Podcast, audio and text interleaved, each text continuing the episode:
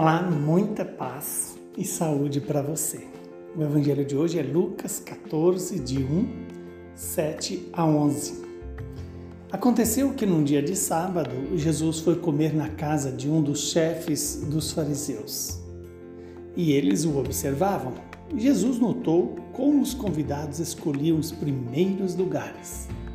Então, Jesus contou-lhes uma parábola. Quando fores convidado para uma festa de casamento, não ocupes o primeiro lugar. Pode ser que tenha sido convidado alguém mais importante do que tu. Se o dono da casa que convidou os dois venha te dizer, dá o lugar a ele, então ficarás envergonhado, irás ocupar o último lugar. Mas quando fores convidado, vai sentar-te no último lugar Assim, quando chegar quem te convidou, te dirá: Amigo, vem para mais, mais para cima. E isso vai ser uma honra para ti diante de todos os convidados, porque quem se eleva será humilhado, e quem se humilha será elevado. Palavra da salvação, glória a vós, Senhor. Que o Deus de misericórdia faça essa palavra se cumprir em minha vida e também na sua vida e que ela possa se cumprir em nosso favor.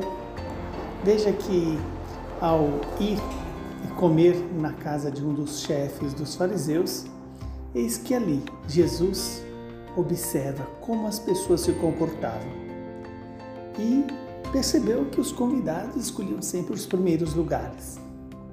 Aí está o que leva Jesus a nos alertar a não procurar o primeiro lugar na lógica do mundo, na medida do mundo, mas sim procurar viver na simplicidade e na humildade. E quando Jesus nos apresenta isso, isso não é apenas por uma questão de é, estratégia, não, mas como uma decisão de vida.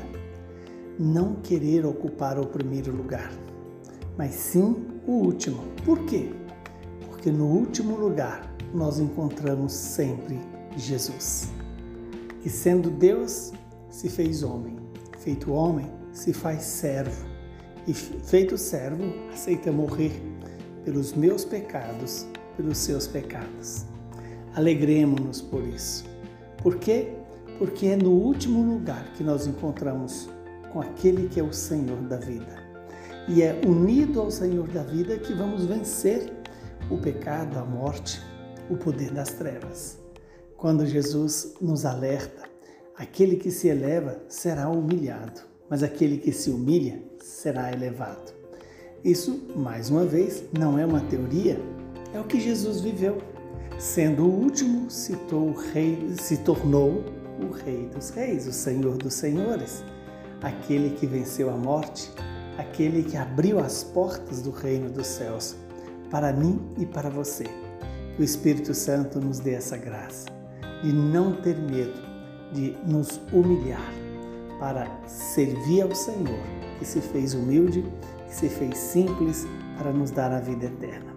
Hoje a igreja lembra a memória de São Narciso, que foi bispo de Jerusalém quando já tinha quase 100 anos de idade.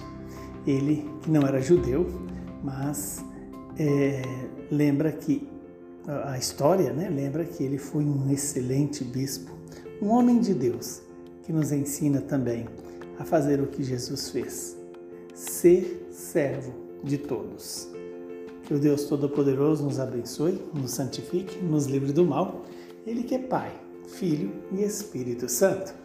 Muita saúde e paz para você.